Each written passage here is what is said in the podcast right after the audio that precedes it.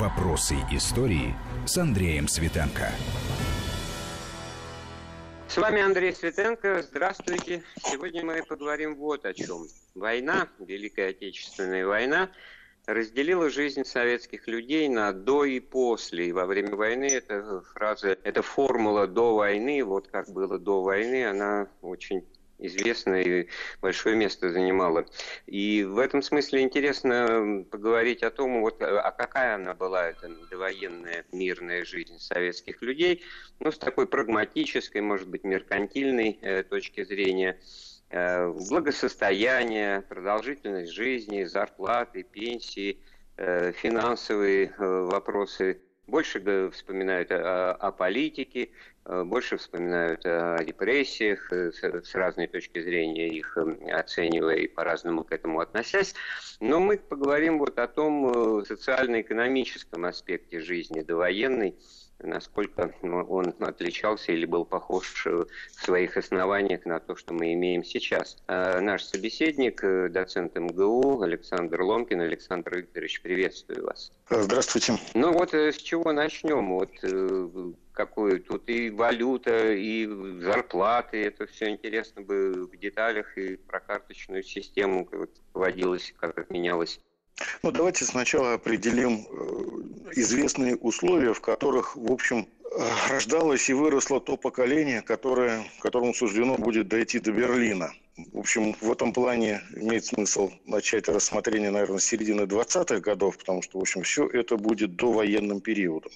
И вы действительно правильно отметили, что, в общем, такой меркантильный, ну, то есть такой карманный э, интерес, он людей не оставлял, он присутствовал всегда. И в этом смысле любопытен определенный дуализм, который тогда формировался в обществе. Дело в том, что партия Ленина, Сталина воспитывала людей в духе возможного ограничения потребностей, нестяжательства. Да, да прям как, да, по словам Нила Сорского и Иосифа Володского.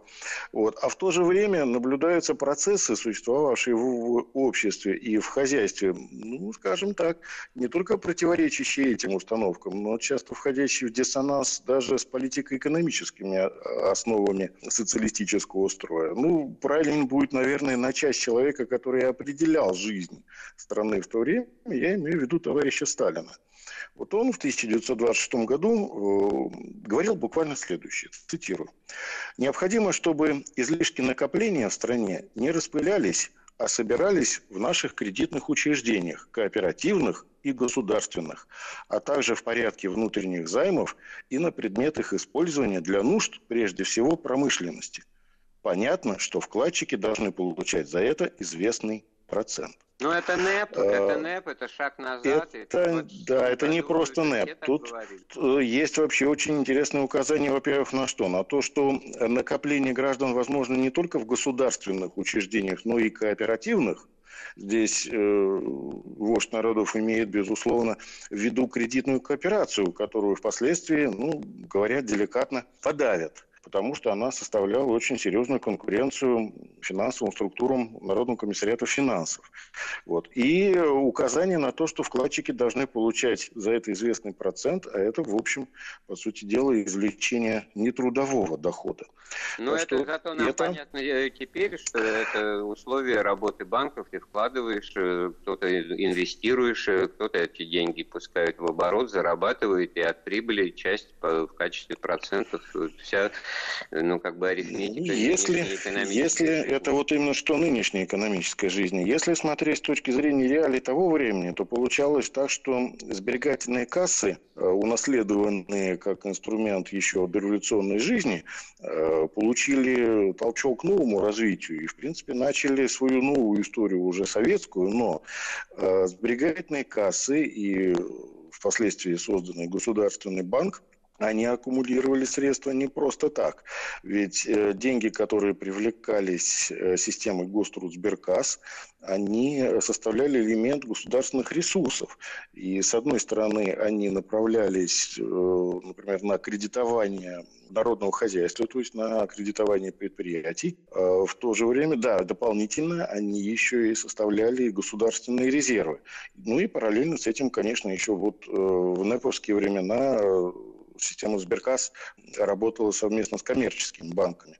Так что, в общем, получалось так, что сберегательные кассы, вообще сберегательное дело превращалось в очень серьезный финансовый инструмент в руках государства. Кстати говоря, надо отметить, что уже в 1925 году, когда было принято новое положение о гострусберкассах э, СССР, э, были приняты положения, которые просуществуют практически до конца СССР. Ну, я имею в виду, например, такие вещи, что э, доход, вот по, процент по вкладам освобождался от подоходного налога. Точно так же без пошлин выдавались вклады, которые были завещены по наследству гарантировалась тайная неприкосновенность вкладов и так далее. То есть уже тогда эти условия закладывались. Ну хорошо, НЭП-то у нас в 30-м году свернули. У нас сложная задача, Александр Викторович. Довоенный период получается у нас и э, НЭПовский, и антинеповский, да, потому что э, да. индустриализация, коллективизация, ну, все сломало эту систему. Или насколько mm. она эту сломала? Ну, карточную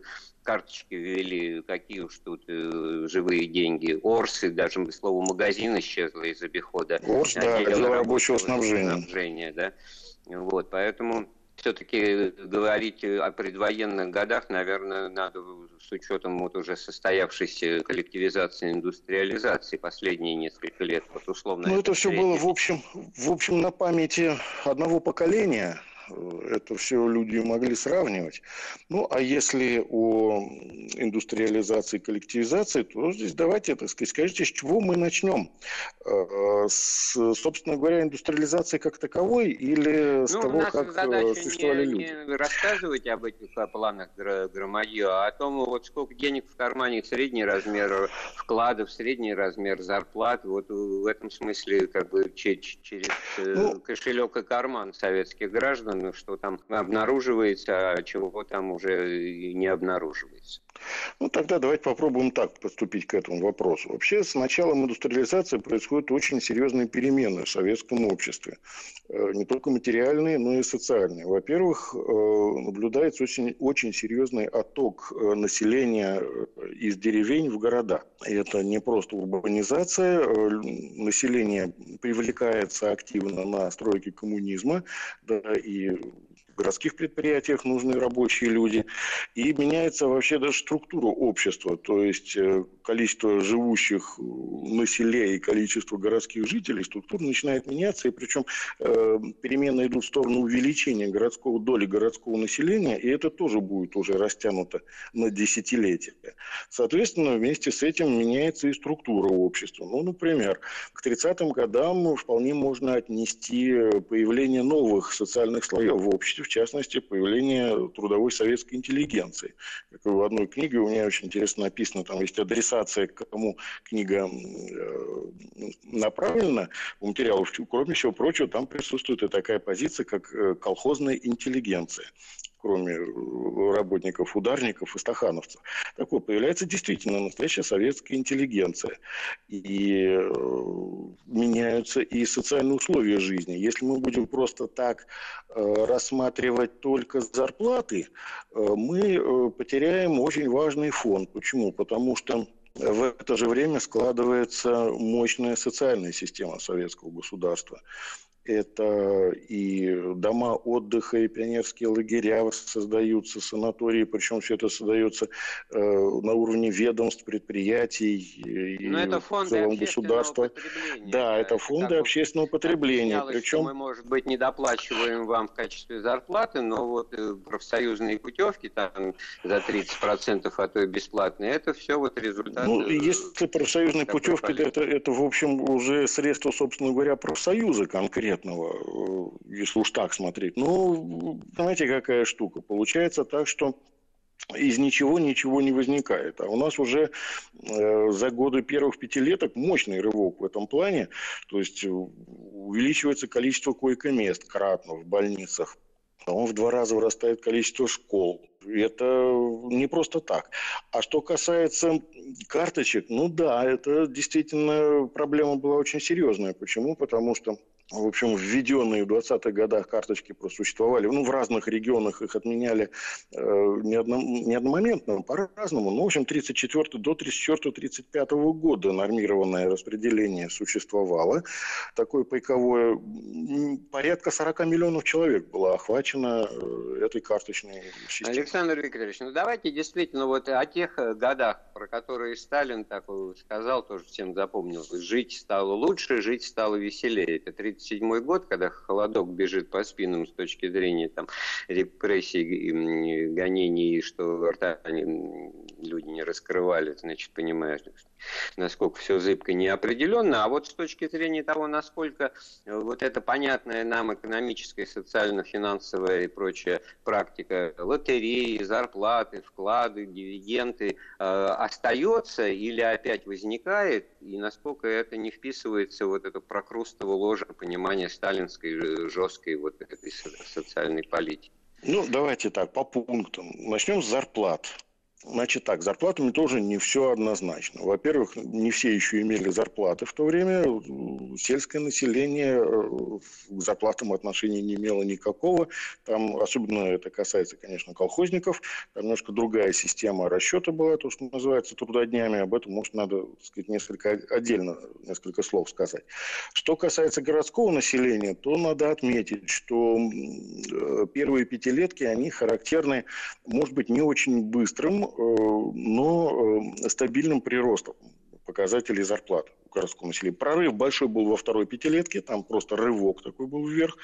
Вот немножко поугас в третьей пятилетке, на то были свои причины. Это с 38 -го года. Тогда. Да, потому что третья пятилетка – это уже в сущности пятилетка подготовки к войне. И тут меняется не только меняется не только плановые задания, там вообще меняется все. Ну, например, было принято несколько постановлений, конечно, широко они не не, не придавались огласке, но начинается постепенное сворачивание производства ряда товаров, в первую очередь товаров народного потребления, сокращается производство гражданской обуви, гражданской одежды, патефоны, например, практически перестают производить, радиоприемники, э, с оптикой там начинают менять ситуацию, фотоаппараты практически не производят, такие гражданские. То есть понятно, что государство уже в этом плане готовится к войне.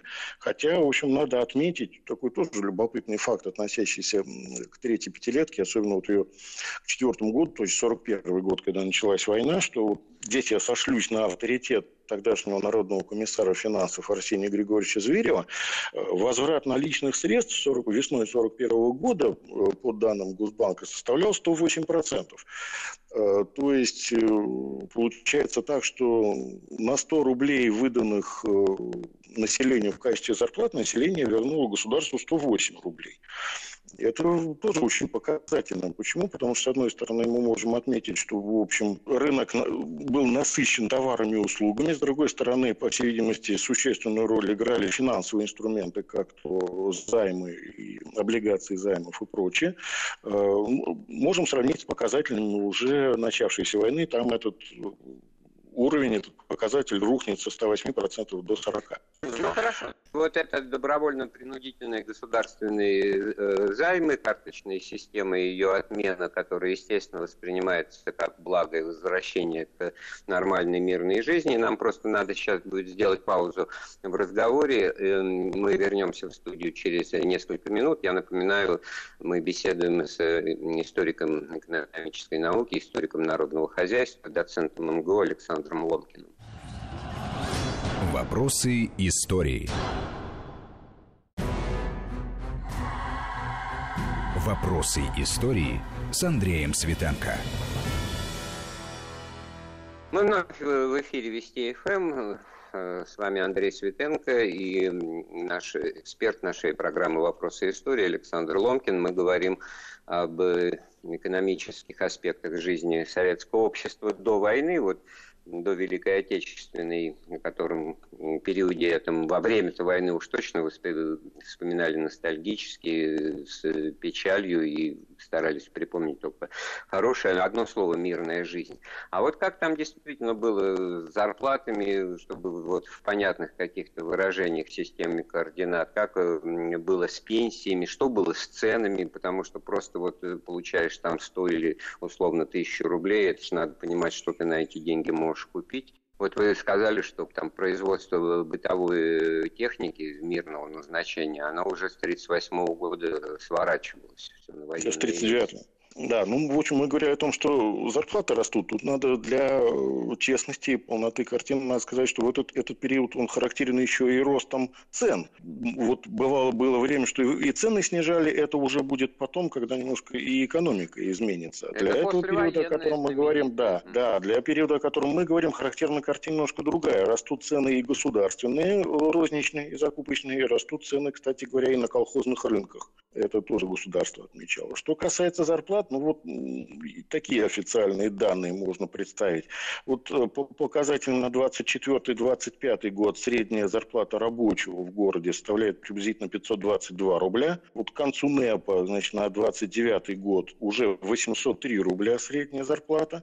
А вот на вторую пятилетку, по данным на 32-37 год, здесь вообще просто рывок в зарплатах. То есть средняя зарплата рабочего поднимается до уровня 1400-1400 рублей. При этом вот надо, кстати говоря, иметь в виду, что это просто, конечно, средняя температура по больнице, но понимать надо и реалии того времени. То есть, например, рабочий стахановец мог получать э, на несколько тысяч рублей больше при перевыполнении плана. Инженер, э, хороший квалифицированный инженер, получал сообразно окладу где-то в районе 1000-1200 рублей. Директор завода порядка 2000, а народный комиссар то есть министр, он получал порядка 4-5 тысяч рублей в месяц. Но ведь это же вот. разные рубли неповские, это вот червонцы. Я ну, здесь, здесь, сказать, здесь, здесь соотнесенные цены, то есть соотнесенные размеры, это при, приведенные к градации уже более поздней.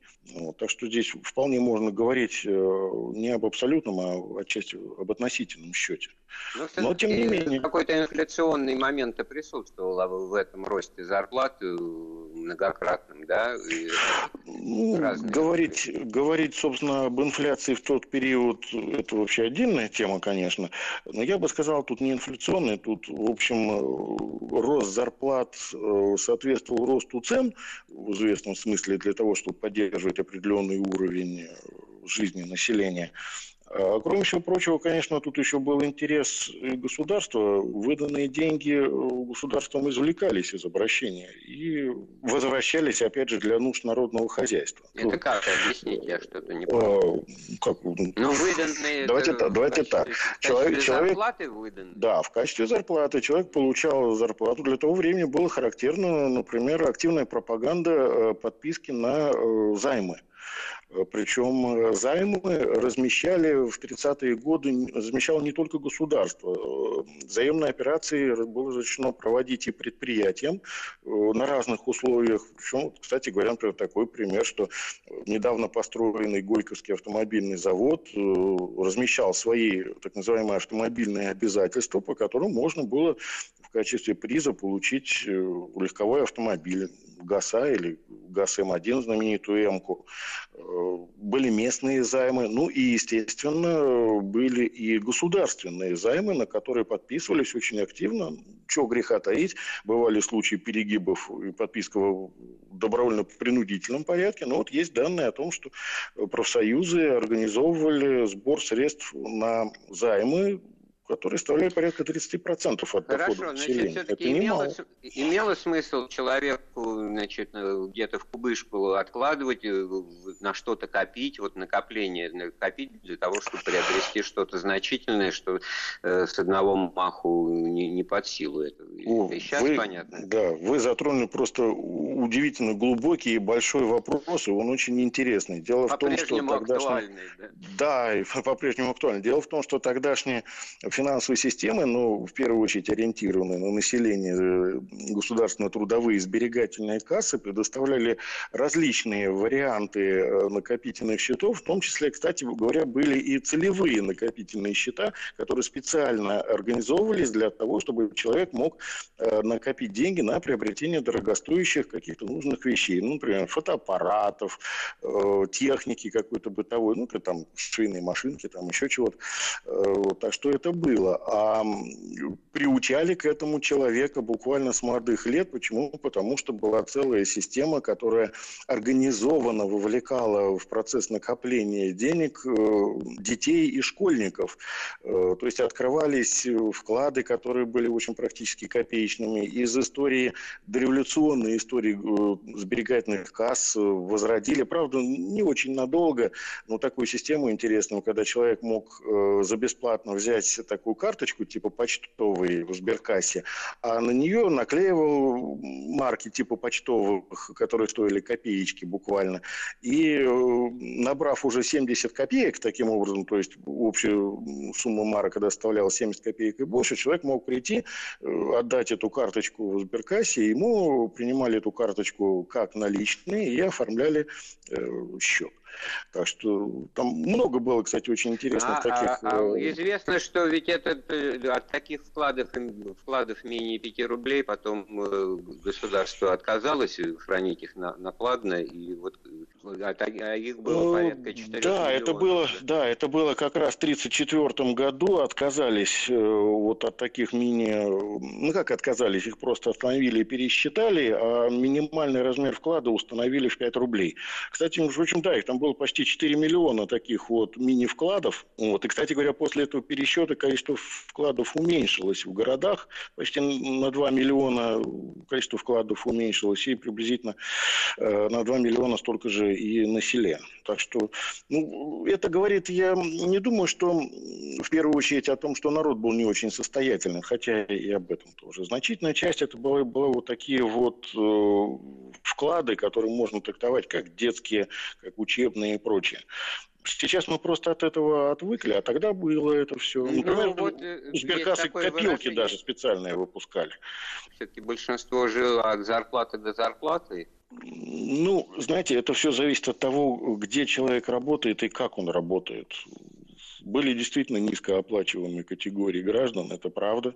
Но, но э, вот по данным э, финансового наркомфина по Сбербанку, здесь картина во второй пятилетке говорит о том, что благосостояние советских граждан росло. Почему? Потому что, знаете, из ничего ничего не возникает. То есть, знаете, во втором пятилетке прирост вкладов только рабочих в городах составил 40%, а колхозников в полтора раза вырос объем вкладов. А может быть, это, это вот отложенный спрос, просто деньги некуда было потратить, и не на что. Это то, что вот дефицит товаров, это ситуация, которая там потом и после войны, в 70-е годы будет многое определять. В какой-то, в какой-то мере, да, я, я, я с вами соглашусь, потому что вот этот вот так называемый навес, ну его по-разному в экономике называют, навес, балкон там и прочее, то есть э, э, остатки денежных средств у населения, которые не обеспечиваются товарами и услугами, в это время, конечно, присутствовало. Это, это правда. Тут от этого никуда не денешься. Дело здесь э, не э, в нерадивости советских экономистов. Дело в том, что надо помнить определенную идеологическую установку тех лет. Дело в том, что установка была такая, что при строительстве коммунизма необходимо создать так называемую МТБ, материально-техническую базу коммунизма, а ее составляют, она создается на определенных условиях, то есть преимущественное ускоренное развитие предприятий группы А э, против предприятий ну, группы это, Б. Да, то есть действительно азбука. Предприятие, э, да, производство средств производства опережает производство товаров потребления, э, средств потребления. Так что от этого никуда не денешься. Бульдозера, который будет копать значит, руду, из которой в конечном итоге сделают еще один бульдозер, который будет опять копать и, значит, копать, копать, копать. Ну, это было, скажем так, запрограммировано практически.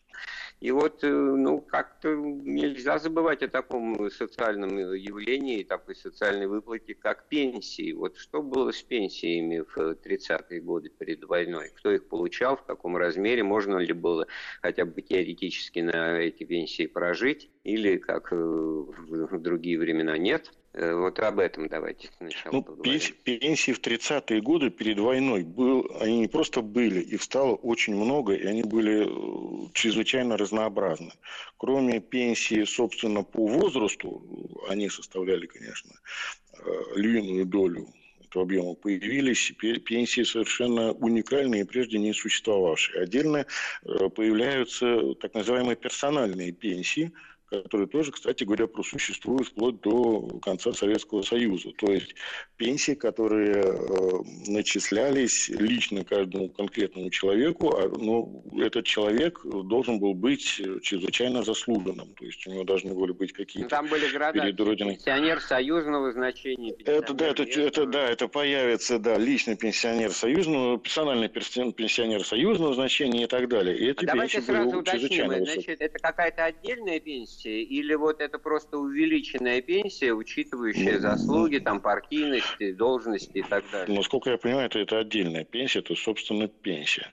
Потому что, То если вы говорите про, про, если говорите про дополнительные выплаты к пенсиям, я, я скажу, что да, к любым пенсиям добавлялось, особенно если человек, конечно, заслуженный, отдельно шли выплаты по орденам и медалям, которые имели люди, а уже в то время наградная система Советского Союза она достаточно развелась. Э, кстати говоря, были выплаты не, не только за ордена и медали, но еще и за почетное оружие тоже выплаты шли. Но это, это все-таки а, социальная а, такая политика поощрения привилегированных и достойных. Ну почему? Были, были, людей. Но ну, Были еще не, не общественные организации, которые, которые доплачивали людям, ну, например, МОПР, это Международное общество помощи революционерам, если я не ошибаюсь. Собственную, кстати говоря, хозяйственную деятельность вело общество бывших политкоторжан и ссыльно-поселенцев, своих они не забывали. А вот то, что близко мне по роду деятельности, ну, например, были введены специальные академические пенсии, которые Э, начислялись работникам науки. Но это только при достижении определенного возраста, при, при наличии, так сказать, ну, параллельно с пенсией по ну, возрасту. Ну, безусловно, да, да, да. О размерах этих пенсий можно сказать? Ну, эти размеры эти начислялись в разное время по-разному. Обычном процент от э, последнего оклада. То есть это была не накопительная система, а исключительно такая явочная. А, кстати говоря, да, кстати говоря, сюда надо отметить еще добавить, наверное, и выплаты по госстраху личные, коллективные. Кстати говоря, там довольно жесткие были условия. Вот были пенсии, например, по инвалидности, безусловно, их выплачивали небольшие, чрезвычайно небольшие. Но вот что обидно, кстати говоря, э, вот инвалидов система страхования не касалась. То есть их как-то так вот оставляли за рамками этого всего. Печально, увы, но факт. То есть здесь свои социальные обещания или социальные обязательства государство не выполняло, это действительно какая-то оборотная сторона жизни? Нет, ну, ну вот... пенсии, пенсии-то платили, а вот то, что в систему госстраха не включали инвалидов, вот это действительно... Вот по инвалидности не было выплат. Это очень Нет, выплаты по инвалидности были, но я говорю, мне обидно, что их в систему страхования не включали. То есть, э, видимо, считалось, наверное, так, что если человек уже получил инвалидность, то трудно определить, что с ним может случиться в дальнейшем. Ну, времена другие были, что тут говорить, современной шкалой вот ценностей. Хотелось бы понять, в чем не схоже с сегодняшним днем-то, потому что вот действительно сейчас молодым надо объяснять, что такое трудодень, что такое работать за галочку, за, за палочку, и в этом смысле, вот, отталкиваясь от пенсий, э, темы пенсии, значит, колхозное крестьянство вообще вне пенсионной системы находилось. Ну, колхозное, да, колхозное крестьянство действительно, и, и не колхозное, то есть не надо забывать еще и ну, крестьян единоличников. Их вообще, кстати говоря, в это время в социальном плане государство прижало довольно серьезно, то есть э, единоличников лишали и гражданских прав определенных, в том числе избирательных прав, откуда появляется слово «лишенец». Так что, в общем, все это было. А что касается отсутствия зарплат э, в колхозах, да, там была введена система, которая, в общем, стала приснопамятной. Это система трудодней. Это такая система оценки и э, учета того, как работал человек, то есть его труда. Здесь я позволю себе в скобочках заметить, что, в общем, в 20-30-е годы и в начале 40-х было разработано несколько систем вот таких вот э, абстрагированных э, систем учета работы человека в социалистических условиях, о которых мы просто не знаем, мы о них забыли, потому что они не были приняты и не реализовались. Ну, например, вот знаменитый академик Струмилин Станислав Густавович, он со своими коллегами разрабатывал такую систему треда, то есть трудовой единицы, которая применялась для учета э, количества и качества работы на предприятиях. Ну, вот она не пошла. Вот, наверное, может, и слава богу, что не пошла. Э, а трудодень был принят. Это действительно очень сложная такая система, которая просуществовала с 30-го аж по 66-й год, то есть уже только при Брежневе ее отменили. Вот. Это очень сложная система. Я тут Но в одном интернет-источнике... В двух словах, ну, Натуральные бы, выплаты в пересчете это, на Нет, это сначала, сначала это довольно сложная система расчета э, разнообразных, э, разнообразного по виду и э, уровню квалификации труда, то есть это сведение к некому такому абстрактному счету. Это была очень развитая система, издавались специальные книги, такие типа альбомов, очень похожие на таблицы Брадиса, по которым рассчитывались эти, да, там действительно такая цифрика в шифротаблицы у разведчиков. Вот, там рассчитывались эти показатели. Причем трудодень не соответствовал вообще рабочему дню. То есть человек мог проработать один день и полного трудодня не получить, если труд не квалифицированный и работа такая соответствующая. А мог получить и больше трудодня, и один трудодень с дробями, и два трудодня и больше. Ну, кстати, кстати говоря, на 300 там, сколько у нас там, 65 э, календарных дней, совсем не обязательно у человека должно было быть 365 трудодней. Мог получать меньше, мог получать больше, в зависимости от сезона и местности.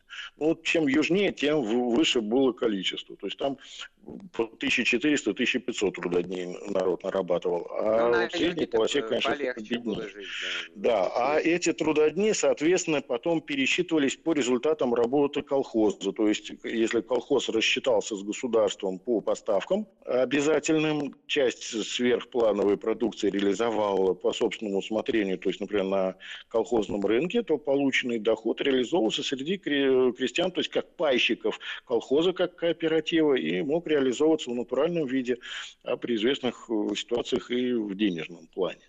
Вот. Это если, так сказать, коротко про трудодень. Понятно. Да, кстати говоря, были специальные трудовые книжки э, колхозников, в которых э, на каждый день, на каждый месяц фиксировались вот эти расчеты выплаты. То есть все было открыто и гласно. Александр Викторович, ну вот человеку свойственно желать обмануть судьбу. Для этого в финансовом плане существует такая ловушка, такая замануха, бульгарным языком говоря, как э, лотереи.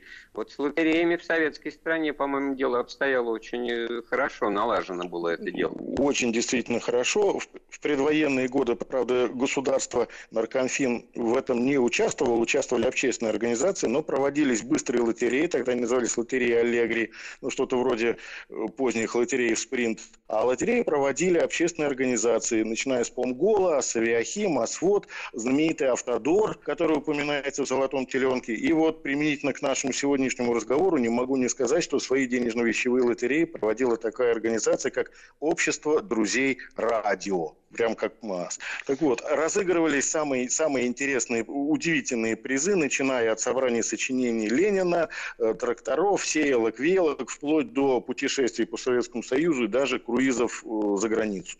А это особенно относится к Осавиахиму. Кстати, по лотерее Осавиахима можно было выиграть э, легковые автомобили вплоть до ЗИСа 101, то есть огромного такого лимузина семиместного. Туристическая путевка за границу в предвоенные годы, это вообще, наверное, все воспримут ну, как удивительное, Там неожиданное явление нашей советской не, жизни тогда. Не, не просто путевка, круизы по Европе, в том числе по морям.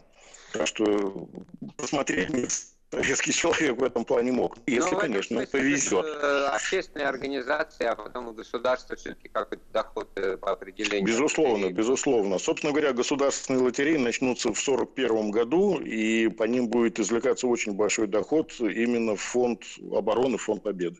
Но это уже сказать, тема следующей страницы, что называется. То, что эти лотереи начнутся государственные денежно-вещевые с осени 1941 года. Вот в ноябре 1941 года будет размещена последняя лотерея Авиахима. Это будет 15-й выпуск.